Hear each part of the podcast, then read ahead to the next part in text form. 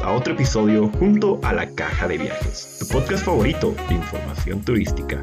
Como siempre, acompáñanos cada semana a un nuevo viaje junto a nuestros excelentes invitados para abordar distintas temáticas. Entonces, pónganse cómodos y acompáñenos, porque ya empieza esta nueva aventura. Cuando hablamos de turismo de aventura, tenemos que tener en cuenta que es un paraguas enorme que abarca una cantidad igualmente grande de actividades en tierra, aire y agua, por las cuales los turistas pagan para experimentar emociones y sensaciones que les parecen un reto, siendo por ello que se lo tipifica también como turismo activo, ya que tienen que involucrarse con un nivel dado de riesgo que supone el despliegue de unas habilidades físicas y psicológicas. Es este el tema del episodio de hoy turismo de aventura en Bolivia.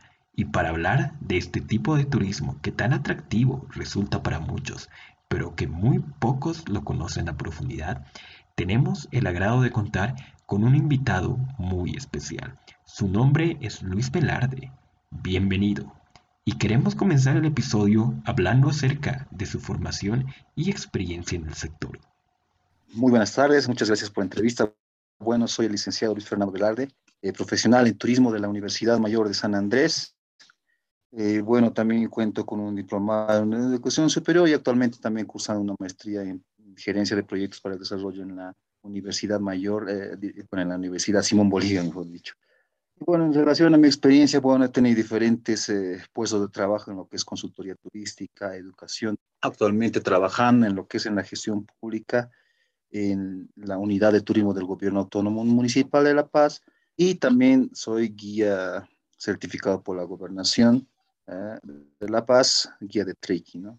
Y bueno, también con algunos otros trabajos en lo que es también el Instituto Nacional de Estadística y otras instituciones también a lo largo de, de estos últimos años. Perfecto. Damos inicio a la temática y como primera pregunta, quisiéramos saber qué entiende por turismo de aventura y qué lugares contamos en Bolivia para su realización? Bueno, entendemos por turismo de aventura aquel, aquella modalidad de turismo que se realiza generalmente en espacios naturales, también pueden ser urbanos obviamente, pero generalmente es en espacios naturales y donde se tiene o, se cuenta con un grado eh, de riesgo, ¿no es cierto? Eh, ese puede ser ya de diferentes eh, tipos, ¿no es cierto? Por ejemplo, a ver, ¿y qué lugares tenemos para contar en Bolivia? Mm, gracias a que la cordillera, la cordillera de los Andes atraviesa nuestro, nuestro país, eh, y nosotros en el departamento de La Paz tenemos tres cordilleras principales, ¿no es cierto? es la cordillera de Apolobama, que está al norte, la cordillera real oriental, que, se, que, que es la que vemos desde lo que es la ciudad de La Paz, y también más al sur la cordillera Quimsa Cruz. Sin embargo, este sitio, este, esta cordillera que atraviesa el departamento de La Paz en diagonal, que es la cordillera real, que es una cadena montañosa de alrededor de unos 150 kilómetros desde el de sur a norte y además con que, cuenta con seis montañas por encima de los 6.000 metros, que serían lo que es el Yimani, el Huayna Potosí, el Chachacomán el Charoco, el, y el, eh, y el Illampo, ¿no? en la parte norte, cerca de lo que es la localidad de Sorata. ¿Y por qué menciono este sitio? Ya que al contar con esta cadena de montañas tiene diferentes niveles altitudinales, ¿no es cierto? De lo que es los 6.000 metros como tal en las montañas, media montaña que vendría a ser los 4.000, 4.500 metros, y ya hacia lo que es la parte ah, de la Amazonía, ¿no? que va descendiendo desde los yungas y lo que baja también a las partes de las tierras tropicales. Y todo este espacio geográfico nos da una amplia posibilidad para hacer eh, distintas uh, actividades de aventura. ¿Cierto? Desde lo que es escalada en roca, escalada en hielo, montañismo, barranquismo, rafting, line, eh, biking, bicicleta de montaña y una infinidad, infinidad de otras actividades que nos permiten hacer, eh, gracias al, medio geográfico, ¿cierto? Y bueno, también, obviamente, otros sitios también eh, en otros departamentos también tienen eh, características para poder realizar este tipo de actividades.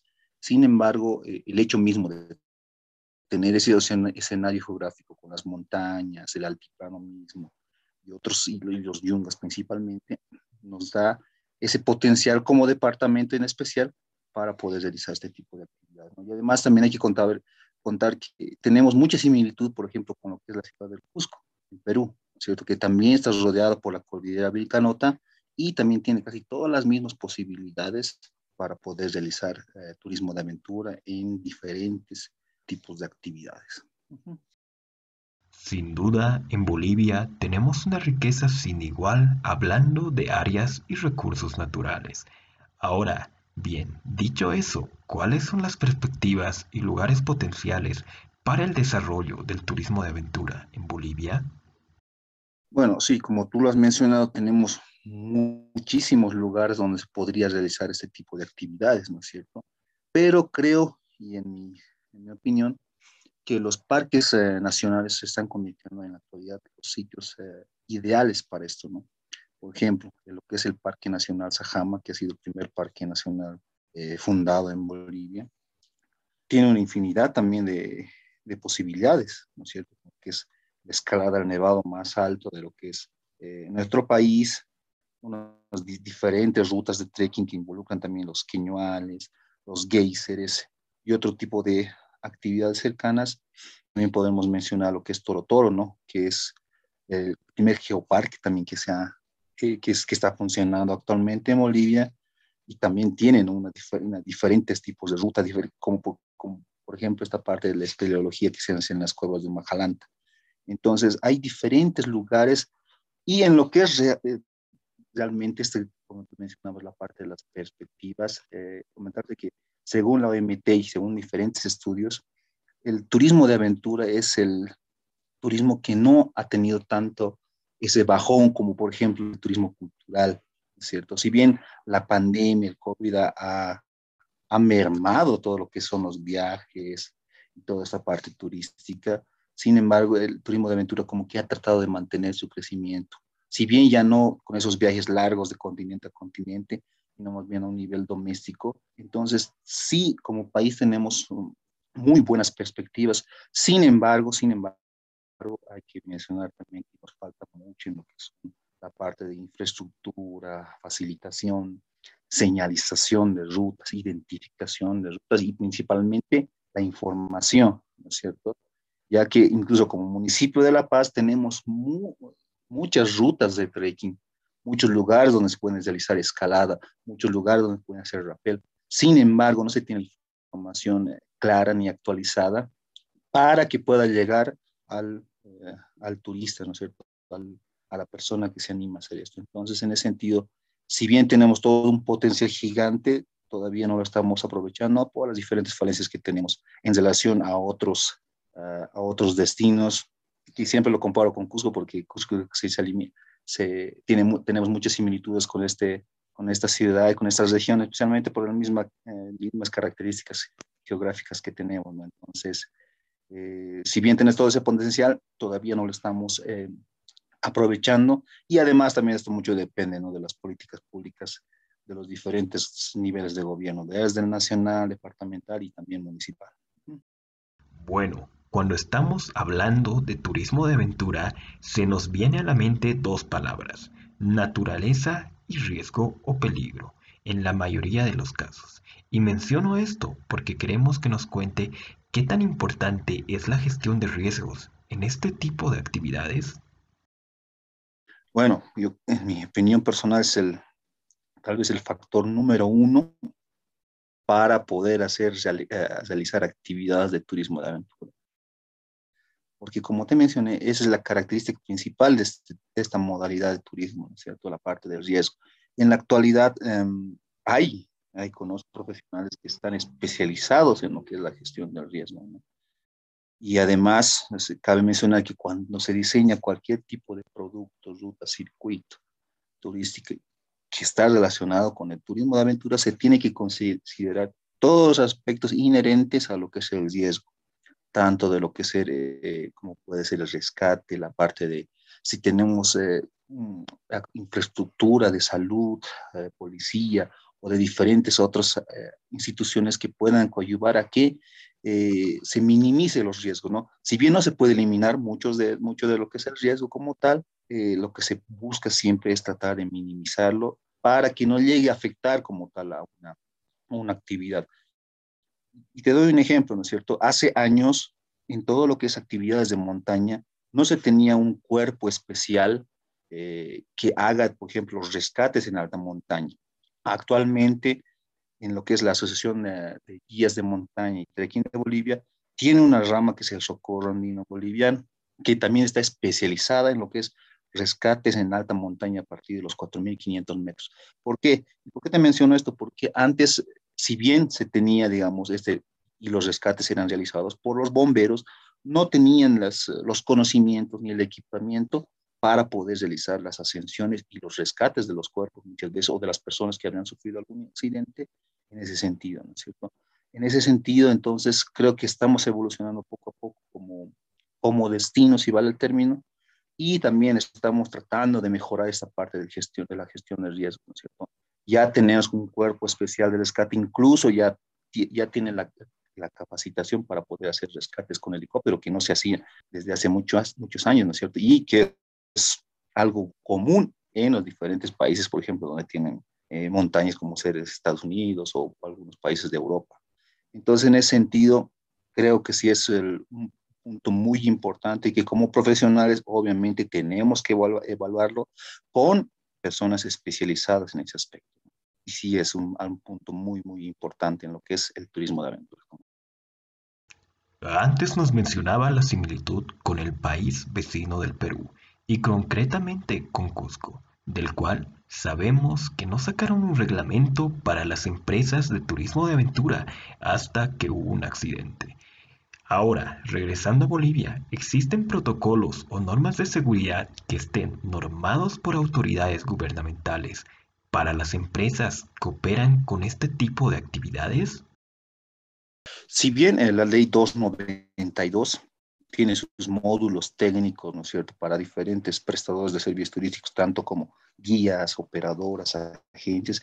Sí, estos tienen lineamientos, eh, eh, ¿qué te puedo decir?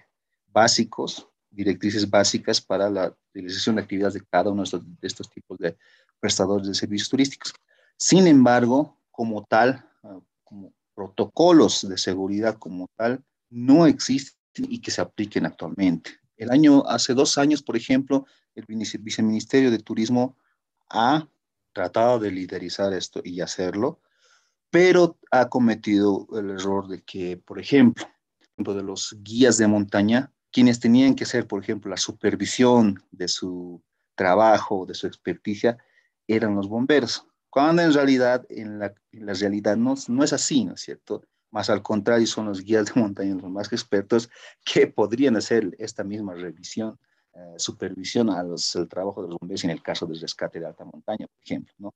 Y así han habido, por ejemplo, con los guías eh, clásicos, con los guías de trekking diferentes eh, otros tipos de prestadores. Entonces, lamentablemente no se ha llegado a un buen puerto en ese sentido, se han quedado las gestiones ahí sin embargo, sin embargo, también hay que mencionar, por ejemplo, en este caso que ha habido en el, en caso del Nevado Charquini, seguramente habrá escuchado el año pasado, ha fallecido una persona en agosto y ha, estado permanecido cerrado por tres meses. Cuando uh, la gobernación ha intervenido, como un municipio también hemos tratado de intervenir, y eh, se ha llegado a un acuerdo tanto con la comunidad, con los prestadores de servicios turísticos, para que haya un reglamento de cómo se debería actuar eh, en, el, en, el, sitio, ¿no es cierto? Si bien no es un reglamento eh, específico como tal, pero al menos ya se tenían algunas directrices, por ejemplo, para poder actuar ahí, ¿no es cierto? Ya, ya las empresas ya no pueden llevar, por ejemplo, todo un bus como antes se hacía por la misma capacidad de carga del glaciar, sino solamente hasta 15 personas como máximo, es decir, un minibús. Entonces, sí, digamos, eh, de acuerdo a las necesidades de los lugares, se han venido haciendo los esfuerzos, pero como tal, un, algún protocolo macro como tal, desde, que venga desde algún nivel eh, nacional o subnacional, no, no existe en la actualidad. Lamentablemente, aún nos falta mucho trabajo por delante en este tema. Y con esto me gustaría saber qué cree que hace falta para mejorar y regularizar este sector, ya sea protocolos o tal vez recomendaciones. eh, y obviamente no es un protocolo, sino más bien una recomendación es que siempre, siempre, si es que se desea hacer turismo, se eh, acuda a los prestadores legales, los, los, prestadores legalmente establecidos, ¿no? ¿Por qué? Porque esto te garantiza que ellos, muy aparte de su confiabilidad, te van a otorgar la seguridad, la confianza y también eh, si es que existiese algún tipo de situación anormal, eh, pueden activar también sus protocolos, pero ya de forma particular, ¿no es cierto? Otro punto también es, y es muy importante en el caso de, por ejemplo, de lo que es trekking y, monta y montañismo, ¿no es cierto? Escalada de montaña, es que también se acuda a profesionales especializados, ¿no es cierto? Y Bolivia los cuenta. Eh, comentarte que la Asociación de Guías de Montaña y Trekking de Bolivia está afiliada a la Unión Internacional de Asociaciones de Guías de Montaña, que es la UIAGEM, que es como el ente máximo que, eh, que eh, certifica las habilidades en relación a lo que es turismo de montaña específicamente. Entonces, y somos uno de los pocos países en Sudamérica que tenemos esa certificación. Por eso también lo que es la GMTV tiene aquí su, incluso su escuela de instructores, su escuela de guías, en la cuales vienen diferentes eh, profesionales desde diferentes países para poder formarse. ¿No es cierto? Entonces, en ese sentido, si tienes un guía certificado por la GMTV y obviamente la GM, vas a tener toda la garantía de que tu expedición va a salir de la mejor forma. Y si existiese cualquier tipo de situación, ellos siempre van a estar para, ahí para ayudarte, ¿no? Ya, y ese sería un, un, punto, ¿no es cierto? Y obviamente ya a nivel personal, porque sabemos que no solamente las, eh, las personas acuden a una agencia o una operadora para hacer turismo, pero de forma independiente se realiza, ¿no es cierto? Se realiza este tipo de turismo. Entonces, también hay diferentes eh, tipos de recomendaciones que hay que hacer. Por ejemplo, ¿no? uno es familiarizarte con el lugar donde vas a ir, ¿no es cierto?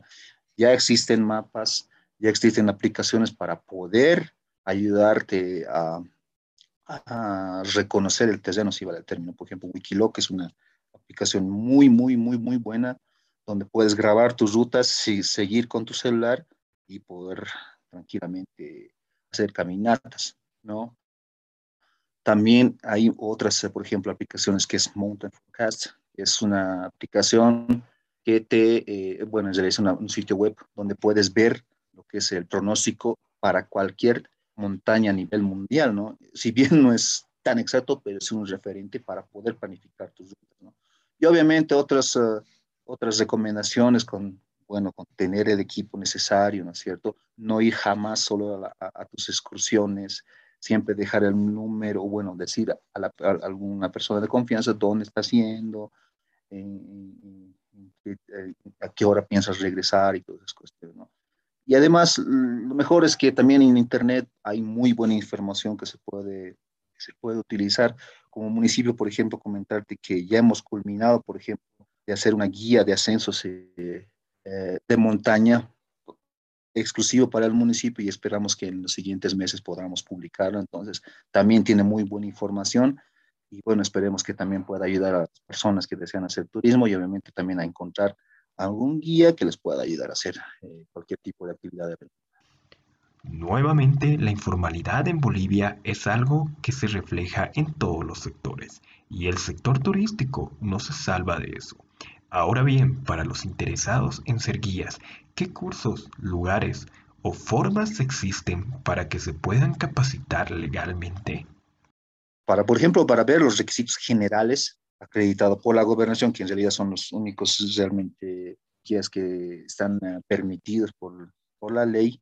Eh, les recomiendo visitar milapaz.travel, donde está ahí en la parte de la sección de normativa. Me pueden encontrar, si no me equivoco, son algo de 16 eh, requisitos. Pero más allá de eso, ¿dónde te puedes capacitar? Eh, por lo que tengo entendido, la única institución que puede certificar realmente además aparte internacionalmente es la GMTB, tanto en su curso para guías de montaña y también para curso de guías de trekking. Antes solamente tenían este curso de guías que es, que, que es muy riguroso y además también tiene su costo también elevado, que iba desde aspirante, desde iniciante, hasta lo que es el guía viajero, que sería el máximo grado, ¿no es cierto? Pero actualmente también ya tiene su rama, que es la, eh, la parte de los guías de trekking, que también ahora ya están saliendo certificados. ¿no?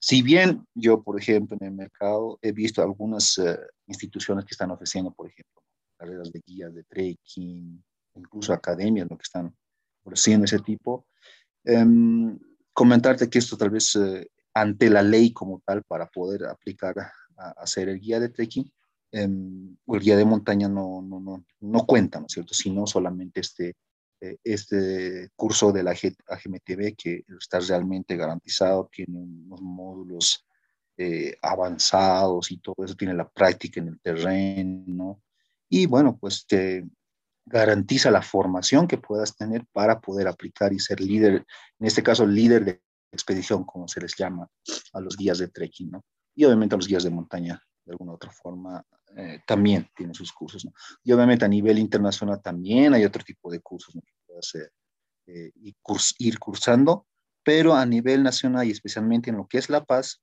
puedes acudir a la GMTV y puedes informarte ahí en su sitio web donde, donde tienen una infinidad de cursos e incluso solamente también, por ejemplo, si no quieres ser, obviamente, no sé, un guía, pero quieres aprender técnicas de campismo, excursionismo, y, diferentes tipos de especialidades también tienen sus cursos así, más cortos y también tienen sus certificaciones y pueden ayudarte, obviamente, a tener más conocimiento y poder aplicarlos también y aplicar si es que deseas eh, ser guía también de montaña o de trekking, ¿no?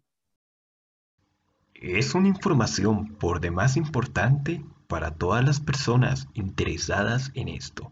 Ahora bien, cambiando de tema, ¿Qué opina de la infraestructura en los lugares donde se operan este tipo de actividades?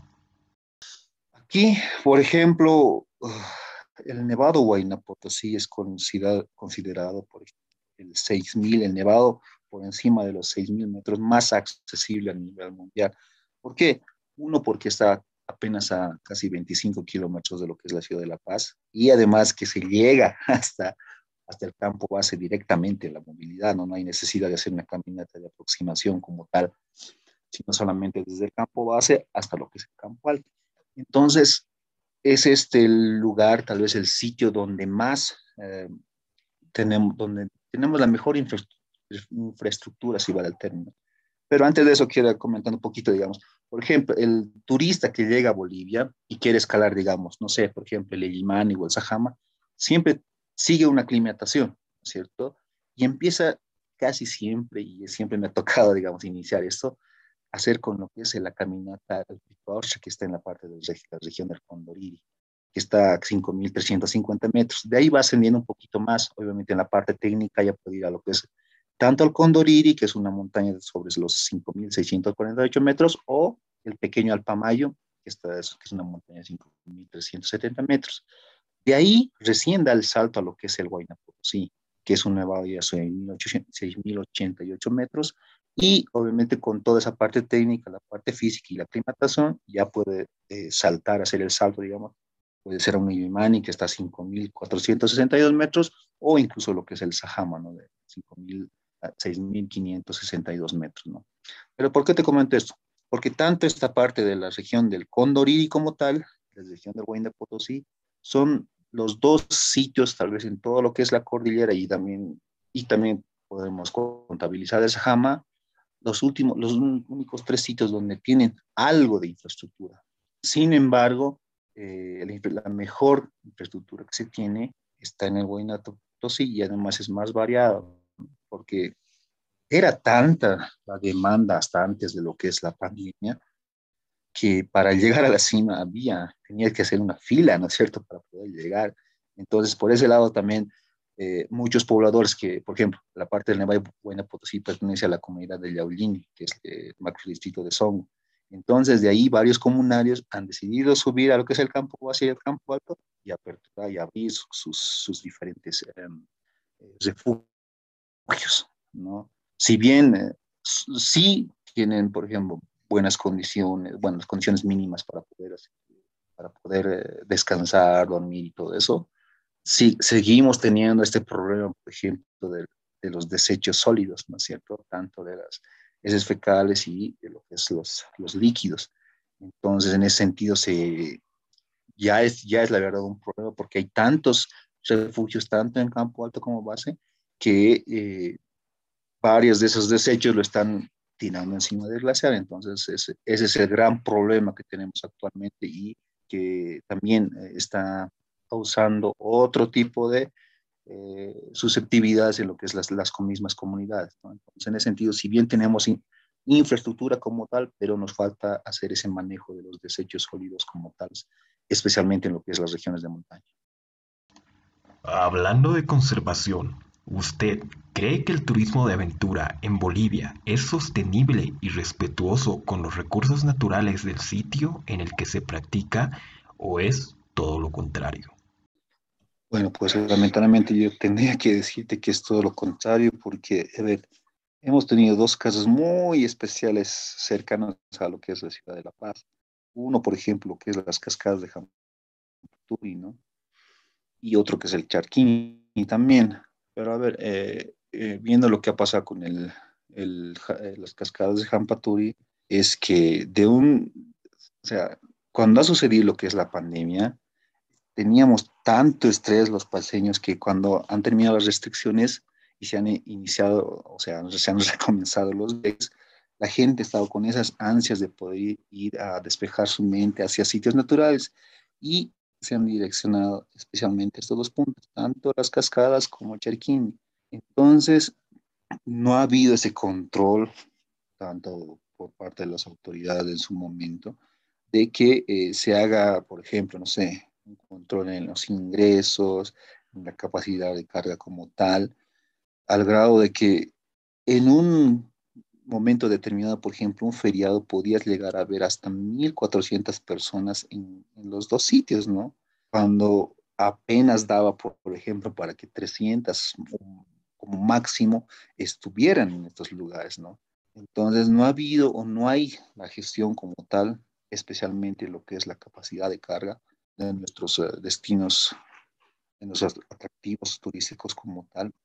Y eso está obviamente afectando. Y eso es principalmente lo que ha afectado cuando ha sucedido este, el fallecimiento de, este, esta persona en lo que es el Chaquín, porque había tantas personas que no ha habido el control necesario y esta persona que ha fallecido ha, ha realizado snowboard en junio cuando la nieve está totalmente congelada y es casi hielo, entonces ha, resbalado y ha caído. Entonces, por el lado del control como tal, nos falta muchísimo. La parte, del, la parte ambiental también es un tema muy pendiente para verlo. Y obviamente no solamente parte tanto de las autoridades como tal, sino de la misma conciencia que tenemos como sociedad, como población.